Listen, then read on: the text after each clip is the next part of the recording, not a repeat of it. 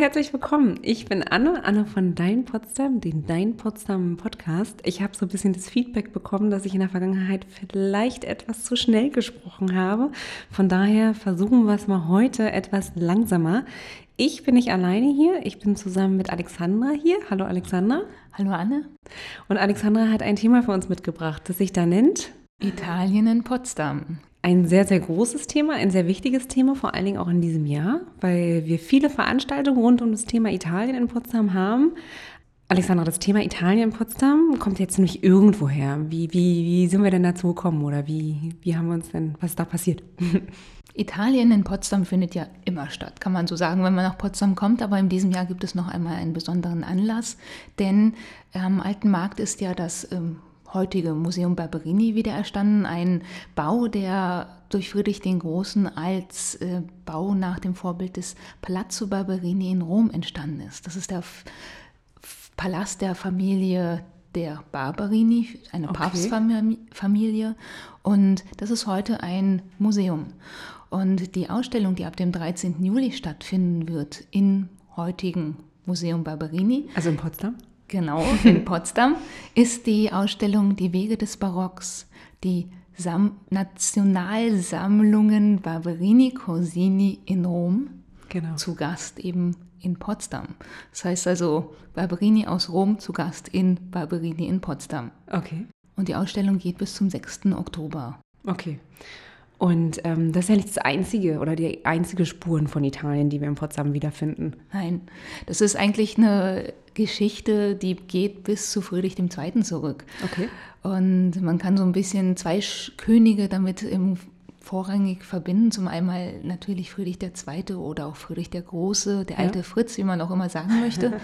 Und ähm, zum anderen Friedrich Wilhelm IV., der auch wieder gerne der Romantiker auf dem Thron genannt wurde. Genau, der kam nach Friedrich das Große. Genau, das mhm. sind so ungefähr 100 Jahre später. Okay. Und beide haben eine große Italien-Sehnsucht gehabt, also wie wir sie auch heute alle haben. Wenn wir darüber nachdenken, dass wir gerne Aperol Spritz vielleicht in der Abenddämmerung zum Aperitivo trinken. Genauso ähnlich war das so damals, ja, okay. nur dass man keinen Aperitivo trank, sondern man ähm, ging auf die Grand Tour, eigentlich eine Bildungsreise, die alle Adligen taten. Okay. Und Friedrich II. durfte es nicht. Sein Vater, der Soldatenkönig, hat es ihm nicht erlaubt als Kronprinz. Ja. Und äh, Friedrich Wilhelm IV., 100 Jahre später, der hat nach großen Anstrengungen von seinem Vater dann als Kronprinz die Erlaubnis bekommen, selber auch nach Italien zu reisen. Zweimal. 1828 und 35. Und der hat ja dann auch im Anschluss relativ viele Bauten in Potsdam in genau. Auftrag gegeben nach italienischen Vorbildern. Genau, das ist zum Teil einfach deshalb, weil er selber auch ein unglaublich begabter Zeichner war.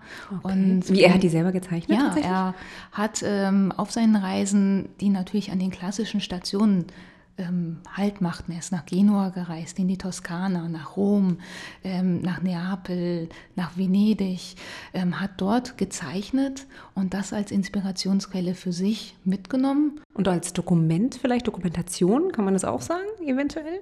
Vielleicht nicht unbedingt. Es war auch so, ja, man könnte sagen, ja, damals gab es ja noch keine Fotoapparate, insofern auch, auch eine Art der Dokumentation. Okay. Mhm.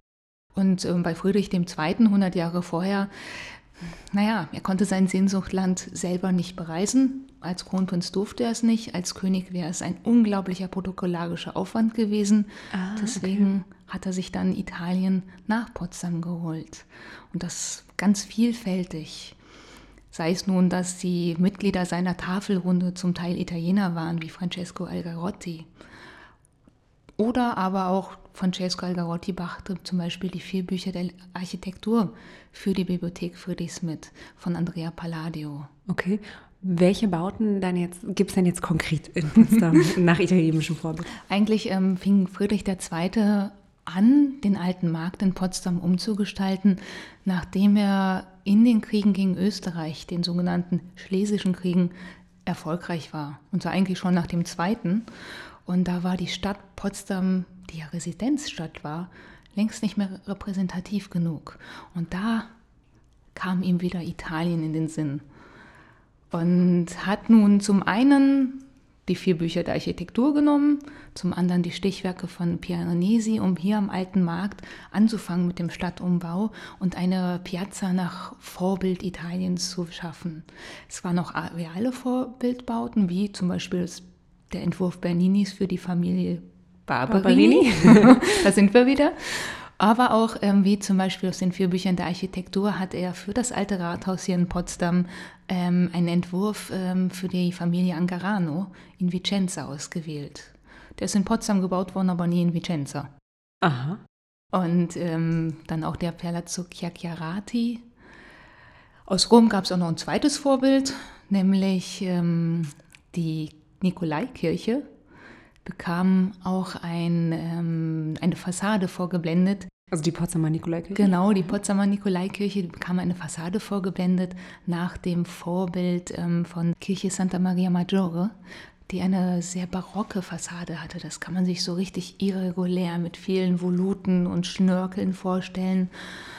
Und das war eine bewusste Entscheidung von Friedrich, denn die Gestaltung des ganzen Platzes war sehr, sehr klassisch kann man sagen, nach, okay. an, den, an, der antiken Architektur orientiert. Palladius sehr stark mit Säulen gerade geordnet. Und es war für Friedrich immer eine Architektur, die mit Vernunft zu tun hatte. Aber nun bekam diese Kirche ein barockes Vorbild. Und das ist auch so ein kleiner Kommentar Friedrichs gewesen zur Architektur. Okay. Denn äh, Religion war für ihn völlig irrational und diese barocke Architektur, die wir ja alle kennen mit ihren Schnörkeln und Voluten und dergleichen, passte für ihn völlig dazu. Und deswegen gab es da keine rationale Architektur, weil Religion nichts mit Ratio zu tun hat, sondern mit irrationalen Gedanken, Gemüten. Und deswegen gab es dort ein barockes Vorbild an dieser Stelle. Spannend. Wenn wir jetzt vom alten Markt ein bisschen weiter rausgehen, zum Beispiel Richtung Parc Sanssouci, mhm. dann könnte man ja sagen, die Orangerie hat definitiv auch ein italienisches Vorbild. Genau, und da kommen wir wieder zu Friedrich Wilhelm IV. Okay. Also 100 Jahre später? Genau, der ja ähm, dann tatsächlich auch von seinem Vater die Erlaubnis bekam, ähm, 1828 das erste Mal als Kronprinz nach Italien zu reisen. Er war schon vorher ganz schön traurig, denn äh, Friedrich Wilhelm III. hat die anderen beiden Söhne ne, schon ein paar Jahre vorher auf die Reise nach Italien mitgenommen. Friedrich Wilhelm musste aber zu Hause bleiben, denn er war ja der Kronprinz, denn Genau, falls den anderen was passiert wäre, hätte jemand die Stellung halten müssen. Und wenn es gab Ach, die zwei sind zusammen sogar gereist, ja? Also der ähm, Vater mhm. mit den zwei anderen Brüdern, Karl ah, und Wilhelm. Okay. Und Friedrich Wilhelm, der Älteste, musste zu Hause bleiben, falls Wenn, was passiert. Falls was passiert, ist niemand. Damit, verstehe, ja. Genau, damit die Kron Thronfolge weiter gesichert war. Und dann durfte er alleine los. Er war schon verheiratet, hat aber Elisabeth, seine Frau, hier gelassen zum Teil bei der Familie, sie war ja Bayerin in Bayern, sodass okay. sie einen Verwandtenbesuch tätigte und er hat ihr eigentlich täglich ein bis mehrfach geschrieben, auch schon mit Zeichnungen. Okay. Aber ähm, hat auch eben seine vielen Zeichnungen mitgenommen und die sind auch in das Orangerieschloss eingeflossen, in den Entwürfen, die zwar durch die verschiedenen Architekten getätigt wurden, ja. aber wo der König natürlich mitsprach wie das auch schon 100 Jahre vorher der Fall war. Okay. Weißt du, nach welchem Äquivalent tatsächlich die Orangerie ja. oder das Orangerieschloss? Ähm? Da ist zum einen auch wieder Rom Vorbild. Ähm, das ist total schön, wenn man nämlich im Park läuft und auf der Hauptallee In welchem Park? Wo sind wir denn jetzt? Also wir sind im Park Sanssouci. Okay. genau. Wenn man den Park Sanssouci die Hauptallee entlang läuft in Richtung des neuen Palais, kommt man irgendwann an den Punkt des Rondells, wo es rechts zum Orangerieschloss geht. Ja. Und da kriegt man schon so ein bisschen eine Vorstellung, wie das auch in echt in Rom war. Nämlich ähm, das Orangerieschloss in Potsdam, das liegt so ein bisschen auf dem Höhenrücken des, im Norden des Parks Sanssouci. Und in Rom gibt es die Villa Medici, die auch auf einem Hügel liegt. Und das ist genau wie wir das hier im Potsdam sehen, ein Hauptbau, der so mit zwei Türmen ist und dazwischen eben das kleine Schlösschen. Und das ist so ein, ein Zitat. Also Hügellage, Türmchen. Heute in Belvedere, wo man übrigens wunderbar einen Blick über das, ähm, den Parc Sanssouci bekommt. Und das Orangerieschloss ist auch, kann man besuchen, kann man ja, besichtigen. genau, kann man auch besichtigen. Und ähm, ja, dann schließen sich ja die beiden ähm, Hallen an, die Pflanzhallen, wo die Orangenbäume ganz wichtig auch für Italien in Potsdam im Prinzip, ähm, anschließen und dann kommen nochmal kleine Kopfworten, die wiederum ihre Vorbilder in den Uffizien in Florenz haben in ihrer Architektursprache. Und damit ähm, kommen die ganzen Anregungen, die Friedrich Wilhelm IV selber aufgenommen hat in Italien, an diesem Bauch zum Tragen. Ja. Nun kommt der Name Orangerie ja auch nicht von irgendwo her. Das heißt, auch im Winter wird das Orangerieschloss genutzt. Auch heute noch sogar? Ja. Ja. Vor allen Dingen, wenn die ganzen exotischen Pflanzen im Winter wieder dort einziehen. Ja, Möchtest genau. du dazu uns kurz was sagen? Ja, also das ist natürlich auch wiederum wunderbar, wenn man sich überlegt, Italien ist ja nicht nur Architektur. Italien ist ja auch Duften, ist ja Wärme, es ist ja alles Mögliche. Und ähm, für die Herrscher eigentlich seit der Renaissance war es schon extrem wichtig, die Orangen und überhaupt Zitrusbäume aus Italien, manchmal auch aus Frankreich und Spanien, aber vorrangig aus Italien natürlich, herzubringen. Denn die Orangenbäume mit ihren Orangenkugeln, die galten immer auch gleichzeitig als Verkörperung der Äpfel der Hesperiden. Das ist so eine Geschichte natürlich, die aus der Antike stammt. Herkules, der die zwölf Aufgaben erfüllen musste, um Gnade bei Zeus zu erfüllen und eine schwieriger als die andere. Und am Schluss war der Raub der Äpfel der Hesperiden ge ähm, geschaltet. Und er hat Atlas, der den Zugang zu den Hesperiden bewachte und auch ein gutes Verhältnis mit ihnen hatte, überlistet. Sie wurden ihm übergeben und er hatte die letzte schwerste Aufgabe erfüllt und sich zugleich als cleverer, aber auch als sehr starker Herrscher oder beziehungsweise ähm, Halbgott ähm, gezeigt. Und das haben die meisten Herrscher als ähm, Sinnbild für sich selber verstanden. Und deswegen sind diese Orangen nicht nur aus ihrem Duft und diesem Idee, dass sie immer gleichzeitig blühen können, aber auch Früchte tragen, sozusagen, und damit auch den immer wiederkehrenden Kreislauf des Lebens haben, ein Symbol waren, sondern eben auch ein Symbol für die Stärke als Herrscher. Und deswegen gab es Orangerien auch bei Friedrich II., bei Friedrich Wilhelm IV. und allen anderen. Und die, die überleben ja nicht im Winter. In Brandenburg. Nee, genau, deswegen werden sie im Winter reingefahren. Man kann sie auch im Winter besichtigen. Mhm. Das Ganze heißt dann die Exoten im Winterschlaf. Äh, mit einer Führung durch das Orangerie-Schloss und vor allen Dingen durch die Exoten, die verschiedenen Pflanzenarten, die wir dort wiederfinden. Du hast, ähm, ich würde die Unterhaltung trotzdem noch mal gerne in andere Richtung lenken. Mhm. Du hattest auch unter anderem gesagt, naja, es geht ja auch um das Lebensgefühl, es geht um den mhm. Wein, es geht um das Wetter, um das mediterrane Flair. Da springt ein ja sofort, Thema Italien, Lebensgefühl, La Dolce Vita mhm. eventuell ein. Kann man denn La Dolce Vita in Potsdam auch entdecken? Ja, da gibt es zum Beispiel die Bacchusstunde am Winterberg im äh, Sommer. Was ist beispielsweise? Das, das ist ähm, so eine Art Aperitivo am Winzerberg. Das ist ähm, außerhalb des Parks Sanssouci, wo der ähm, Verein, der den Winzerberg wiederherstellt, donnerstags und freitags zu so einer Weinstunde einlädt. Das ist ein wiederkehrender Termin oder wir haben Das findet im jetzt, Sommer statt? Genau, nur im Sommer. Da müsste man noch mal gucken, wann die neuen äh, Termine angezeigt werden ja. vom ähm, Winzerverein oder Winzerbergverein. Und dann haben wir natürlich aber auch solche Sachen wie äh, also una notte italiana, unsere Schlössernacht zum Flanieren beispielsweise oder aber auch natürlich verschiedene italienische Restaurants in Potsdam, die auch von Italienern geleitet werden oder was Besonderes, äh, Typisches aus Italien haben beispielsweise. Okay, du bist jetzt so ein bisschen schnell über das Thema der Schlössernacht, unsere Schlössernacht gestolpert. Was ist denn die Schlössernacht für all die, die es nicht kennen? Ja, das ist eine feststehende Tradition schon in Potsdam, kann man so sagen. Ähm, findet schon zum 21. Mal statt und in diesem Jahr liegt der Fokus natürlich ganz auf Italien. Una Notte Italiana heißt sie. Ja. Findet immer zum Todestag Friedrichs des Großen statt, nämlich um den 17. August. Ach so, okay. Dieses Jahr ist es der 16. und 17. August. Es ist nämlich zwei, sind eigentlich zwei Nächte, Due Notte Italiane, musste man sagen, und nicht Una. ja, und das Programm findet im Park Sanssouci statt. Ähm, es ist eine bunte Mischung aus wunderbaren Lichtinstallationen, Lasershows, Musik. Schlösser sind zum Teil geöffnet, Führungen im Park. Man kann zum Beispiel der Köchin Charlotte Retzloff am italienischen Kulturstück an den römischen Bädern zuhören, wie an der Küche des Königs gekocht wurde mit diesen italienischen Produkten, die natürlich auch den Garten bereichert haben, weil sie schön aussahen. Und das gehörte auch dazu. Nicht nur die Architektur, auch die Gartenkunst. Okay, spannend.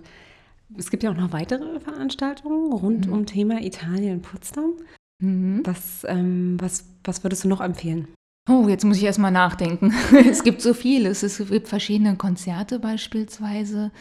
Ähm, es gibt aber auch natürlich immer wieder wiederkehrend, da muss man sich vielleicht auch nicht unbedingt im Vorfeld für einen Termin entscheiden und nur zu diesem in Potsdam sein. Ähm, auch zwei Führungen, die sich nochmal zum Beispiel dem Thema Italien in Potsdam äh, widmen. Einmal die, der Potsdam zum Kennenlernen-Rundgang, der den Fokus stark auch auf den alten Markt richtet, wo wir ja ganz viel Italien in Potsdam so aus den Ecken Friedrichs II. haben. Und wenn man mehr flanieren möchte. Genau, und über den alten Markt haben wir ja auch schon eingangs äh, relativ lange gesprochen. Du redest jetzt von Stadtrundgängen, richtig? Mhm, genau. Und ähm, es gibt dann, wenn man flanieren möchte oder mehr flanieren möchte, noch einen Rundgang im Park. Der Park, welcher? Wir haben ja drei. Sanssouci, genau. okay. Park Sanssouci, der Traum von Italien. Oh, spannend. Was verbirgt sich dahinter? Ein schöner flanierender Gang im Prinzip, der am grünen Gitter startet und über die Friedenskirche mit dem Mali-Garten, auch wieder Friedrich Wilhelm IV. Okay über dann ähm, die Terrassen von Sanssouci mit dem Blick nach oben zum Schloss nochmal drüber nachdenkt, was hat dort Friedrich II. eingebracht als italienische Elemente ja. und dann über den sizilianischen Garten zum Orangerie-Schloss führt. Spannend. Wir haben jetzt noch einen großen, markanten Bau ein bisschen mhm. außen vor gelassen, der ja auch ganz klar italienische Vorbilder hat. Das ist das Belvedere auf dem Pfingstberg. Genau, auch wieder Friedrich äh, Wilhelm IV. eigentlich, der da ähm, mit tätig war. Auch da liegen die Vorbilder wieder in Italien, die er gesehen hat.